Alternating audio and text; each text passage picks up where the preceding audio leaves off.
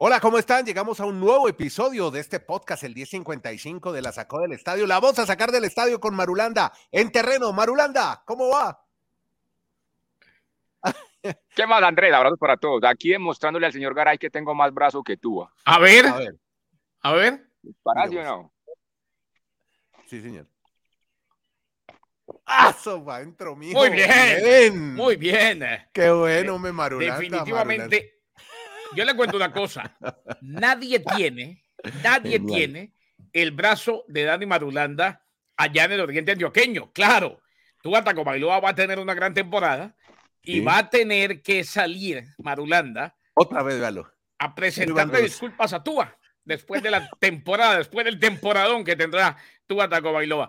Esa es la casa de Marulanda y él, digámosle a la gente, contémosle a la gente porque es tanto el amor por el fútbol americano y por varios deportes de Marulanda que hizo, le puso para gol de fútbol americano, o sea, le puso los postes y además tiene campo de golf. ¿eh? Exacto. Ahí se juega fútbol americano y se juega golf. Es quizás el único lugar en el oriente antioqueño o en Colombia donde se juega en la misma cancha golf y fútbol americano y la gente le va. ¡Qué maravilla! Eso sí, muy malito el brazo. Le llegó el pase, pero le, llegó el pase, pero al final daba vueltitas. Se no, pero, no, fue esa, no, fue esa, espiral maravillosa que tiene tú. Pero, sí hizo touchdown. Muy bien, Marulanda. Bueno, ya el segundo lo volvemos a tener nuevamente a él para que Kenny Garé empecemos a charlar de deporte americanos. Kenny está en Bristol, Johnny Tomolina habitualmente en Santiago, por estos días en Bogotá, visitando a Cuca y Dani Marulanda en el campo eh, la gente dirá, los que nos están oyendo, que están en otra plataforma, estos de qué hablan.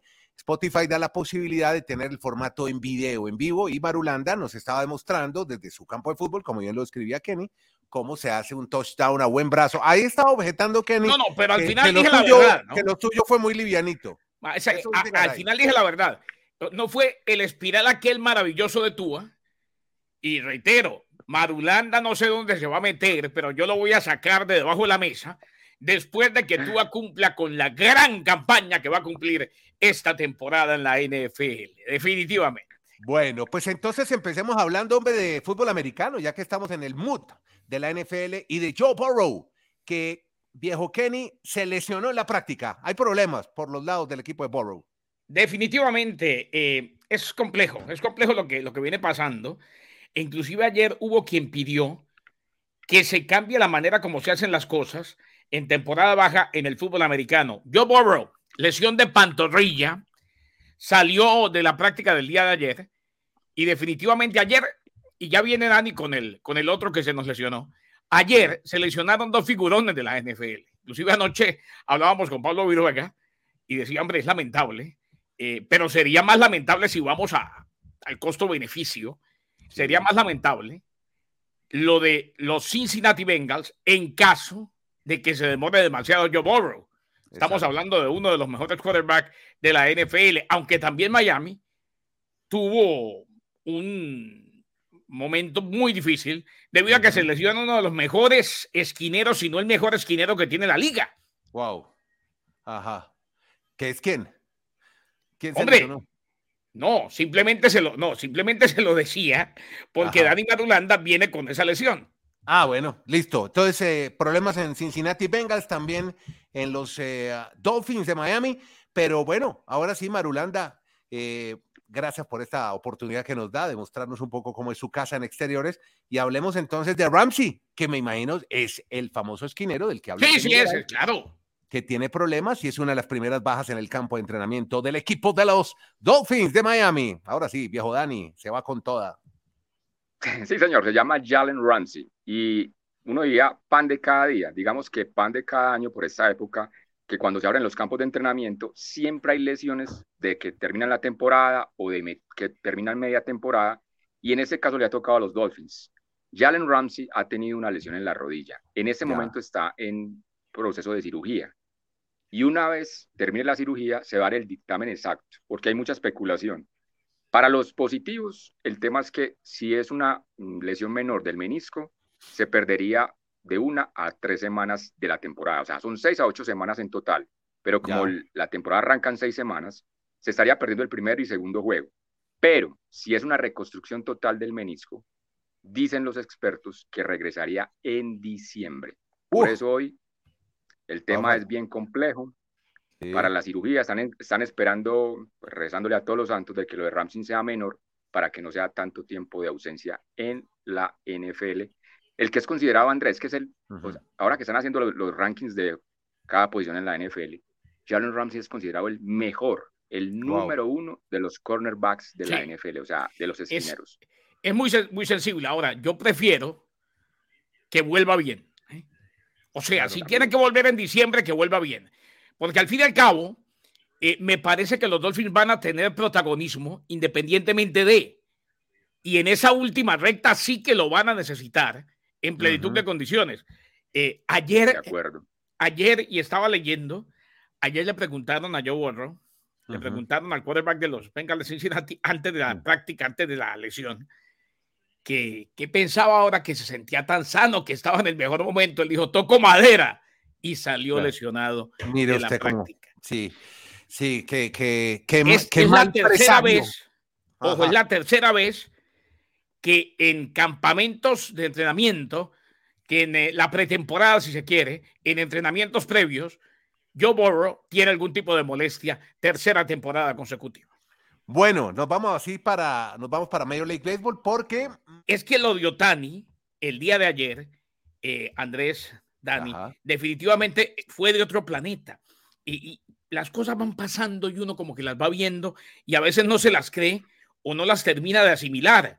Resulta que Chohei Otani, nada más y nada menos, que en un partido lanzó blanqueada, 6 a 0, le ganaron a los Tigres el primero, a los Tigres de Detroit, y en el segundo la sacó del parque dos veces. Wow. O sea, lo que pasó ayer con Otani es de no te lo puedo creer. Primer juego completo en MLB, solamente permitió un hit, esto después de que los angelinos confirmaron que se queda, y aquí lo dijimos, y después vinieron los dos honrones en el segundo partido. Shohei Otani, estamos viendo cosas de otro planeta. Eso no debe pasar. No, no es que no pueda pasar, no, es que no debe pasar. No es normal que un ser humano lance una blanqueada con un hit, solamente permitió un hit Primer partido completo, e inmediatamente después la saca dos veces del parque. Ese hecho, Geyotán. bueno, y ahora. Yo le, añado algo al, comentario de Garay. Es que es la primera vez que un pelotero de grandes ligas en la historia, desde 1900, que se llevan todas las estadísticas, que en partidos consecutivos hace lo que nos acaba de reseñar Garay. Es más, mire, ahora que están en el Congreso de los Estados Unidos, hmm. en la Casa Blanca, tan angustiados, tan preocupados, hablando de la vida extraterrestre, buscando objetos no identificados, yo les recomiendo, señores del Congreso de la Casa Blanca, pásense por Los Ángeles, vayan a California a la casa del Otani y hay un extraterrestre. Un análisis, le hacen un análisis por ah, así por lo más mínimo al señor Shohei Otani. Eh. Señores, no hay un deportista en el planeta como Shohei Otani. No me hablen más de Messi, no me hablen más no, pero no, me decís extraterrestre y está en Miami. No, pero, pero mm. lo que pasa es que lo de Otani, para que, estoy, es que lo de Otani, estoy de acuerdo con Marulanda. Primera vez en mucho tiempo estoy de acuerdo con Marulo. No, es, no estamos a, ver. Para mí Messi es el mejor futbolista de la historia, punto. Para mí el mejor de este siglo y lo reconozco. Pero, y, y, Michael, este pero un jugador de dos días. Es que lo de Otani En el béisbol de grandes ligas, de esa calidad, que el mismo día te lance una blanqueada mm. con un hit. Estuvo a punto de ser no hitter, que ya hubiera sido, cerremos el béisbol de grandes ligas y dediquemos a la porque esas papas fritas. ¿eh? Y después, el mismo día, la saca del parque dos veces en el segundo juego. Sí, de acuerdo. O sea, bueno. Ya, ya como que uno pierde la capacidad de asombro y a mí sí me da miedo perder la capacidad de asombro. Entonces, lo voy a decir las veces que sea necesario. Este tipo es un fenómeno total. Andrés, es como, como en el fútbol, usted tapar un penalti definitivo. Y hacer el gol en el minuto 90 de la victoria. No, no, las dos cosas a la vez. O sea, Otani te tapa, te tapa el penalti en el primer tiempo y en el segundo te hace dos goles. O sea, es una cosa. De acuerdo. no, de acuerdo, no. Sí, yo creo que ya ya, ya la gente va a decir, nuestros tipos ya están muy canzones con Otani, pero bueno. Es, él. El que está seremos canzones. no, por eso. Yo, Venga. Eh, yo, creo, yo creo que además al, mentalmente, el hecho de quedarse como que lo puso en un nivel muy alto. No porque le, daba, le diera miedo que se fuera a ir, sino que quizás todavía no quiere enfrentar esa presión y aún tiene posibilidades, aunque mínimas, de postemporada con los angelinos. Muy bien. Bueno, venga, vámonos a cambiemos de equipo. Los Mets de Nueva York han sido protagonistas por sus contrataciones y están sorprendiendo de cara a la recta final, Dani. Pero sorprendiendo en el lado contrario, Andrés, de lo que uno se imagina, sorpresas. A lo negativo. Sí, oiga, oí que lo de Berlander no funcionó, creo que. No. Se va. Esa oficina, esa oficina de los Mets debe ser en este mm. momento un pandemonio, como, como lo decimos.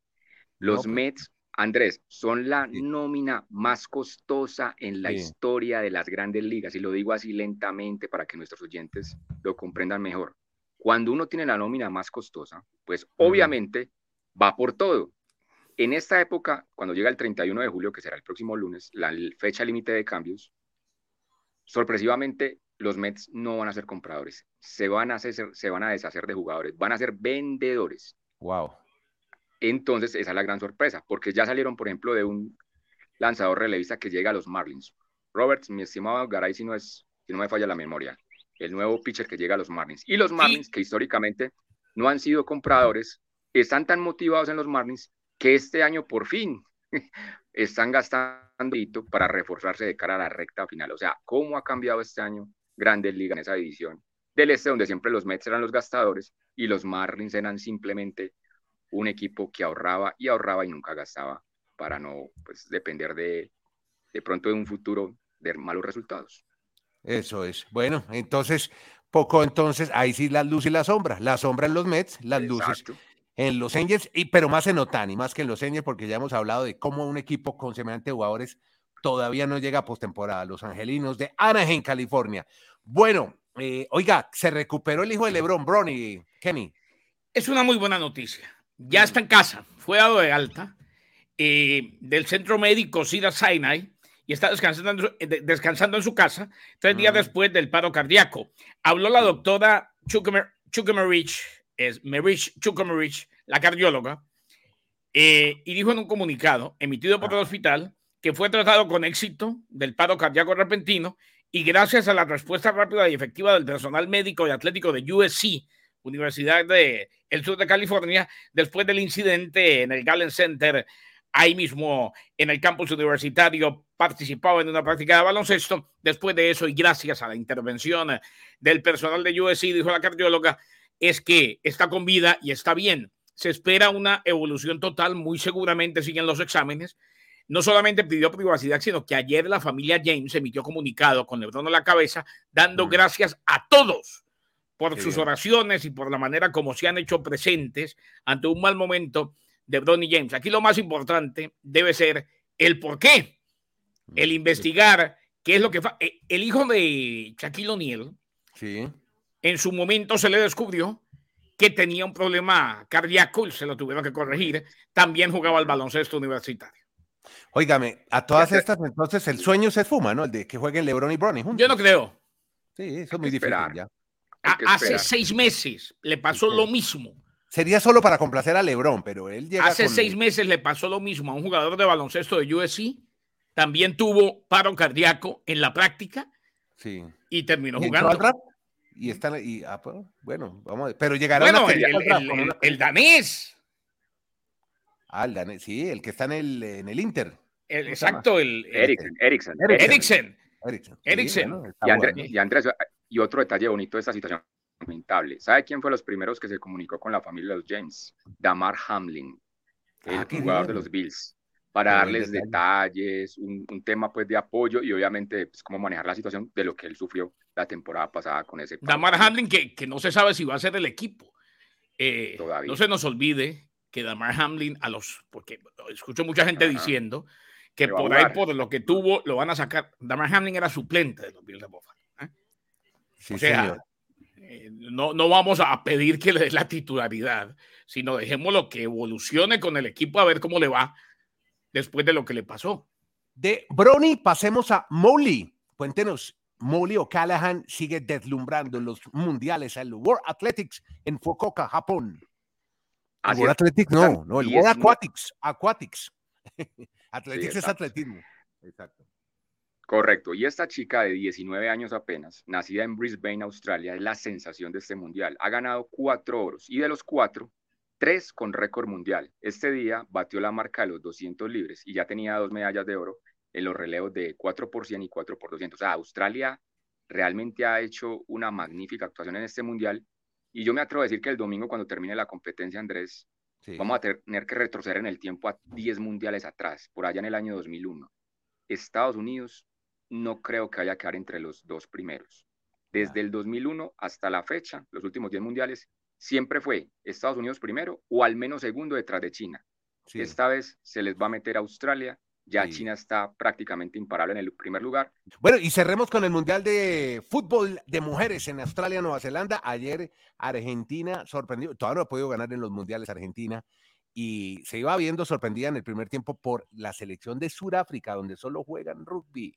Y las chicas de Sudáfrica ya le iban ganando 2-0 a Argentina. Al final sacaron eso que solo tienen los argentinos, huevos, y ganaron, empataron 2-2. Pues empataron, eso, haga la claridad, no ganaron. No han podido ganar nunca. empataron, pero era, hubiera sido una hecatombe haber perdido con Sudáfrica. Sí, porque, sí, porque con el empate tienen posibilidad de clasificar. Pero es que juegan contra, pero juegan, pero juegan contra Suecia, que es el favorito del grupo. Un detalle de las argentinas. Italia sobre la hora les ganó, ¿eh? Mm. Sí, exacto. Pero Argentina tiene este detalle histórico en los mundiales femeninos. Nunca ha ganado un partido y es la que más mundiales ha jugado sin ganar un partido. Esta es su cuarta edición mundialista. Vamos a ver si ese próximo partido frente a Suecia, pues salen de esa mala racha. Una, una, ahora que, es que cuando Marulanda dijo, mm. eh, primera vez que no van a quedar entre las dos primeras en los ah, últimos años. No, es que siempre ha estado en el Porque, ojo, tiene razón. Eh, es a Estados Unidos que se vio ante Países Bajos, muy normalita, ¿eh? Pero espere, pero espere, que, Países Bajos, que Países Bajos, esa fue una final del 2019. Sí, yo, yo, vi la final. Netherlands es, potente. Pero la que se vio ante Vietnam también. Y mm. pero estos, eh, eh, los equipos que están funcionando, cuidado, con Inglaterra. Pero yo vi el partido y fue muy parejo, muy equilibrado. O sea, no, no vi tan mal Estados Unidos. Vi a una Países Bajos muy fuerte. buen, buen País Bajos. pero Inglaterra, favorito. Alemania, favorito. La francesa. Favorito. España, la francesa. España juega bien. España andan bien. España juega bien. Eh, o sea, puede ser que le pase lo mismo a Estados Unidos que en el Mundial de Natación. Eh, por ahí, por ahí. Hay más equipos más nivelados. Hay más equipos más nivelados en. Y, y, venga, Kenneth tiene, tiene tanta razón que hay que recordar que en las ocho ediciones que se han disputado el Mundial, Estados Unidos nunca, nunca ha salido del podio. O sea, siempre ha sido uno, dos o tres, pero de ahí nunca ha estado más abajo, sería muy sorpresivo que en este mundial no se le dé. Y venga, yo quiero hablar de Estados Unidos en un tema de fútbol mucho más global. Y vamos a la parte masculina. Ustedes no saben a esta hora, bueno, durante estos próximos semanas, meses, la lucha interna que hay entre dueños de equipos de NFL y de estadios por adquirir los derechos de transmisión de eventos de fútbol para Estados Unidos. Todos sabemos que en el 2025 el Mundial de Clubes va para Estados Unidos, pero no han confirmado cuál va a ser la sede de la final. Quiere Los Ángeles, quiere el estadio de los Dallas Cowboys con su señor Jerry Ron. Pero ¿sabe qué es lo último que se ha dado a conocer de parte de la UEFA? Que la Champions League, el, que el año entrante tendrá la final, si mal no estoy, en Londres y en el 2025 en Múnich, que sería magnífico que la Champions League del 2026, la final, se jugara en Nueva York como anticipo al Mundial de los Estados Unidos del Muy 2026. Buena idea, me gusta la idea. Andrés, mejor dicho, hay que sacar pasaporte, visa para Estados Unidos porque todo el fútbol realmente se va a ir para allá. Usted acaba de estar ahí, usted tiene visa. Ah, ah bueno, está, la tiene que renovar. No, la tengo. Pero tenemos lo de, pero tenemos lo de, pero ¿qué hacemos con lo olímpico de Tour de Francia el año entrante? Entonces, ¿qué vamos a hacer? Si yo hubiera, estaría, estaría, estaría, diciéndole a, a, a, a cómo lanzar el... a otra vez, otra vez, mándese, mándese otro lanzamiento. Como decía el de la tienda, a juntos, a los dos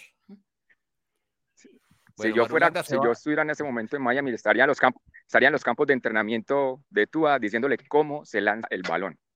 hago otra, otra demostración por favor, al señor Tago Bailoa cómo se lanza un balón. No, y vea, y vea. La eh, sí tenía razón Marulanda. 2024 en Wembley será la final de la Champions.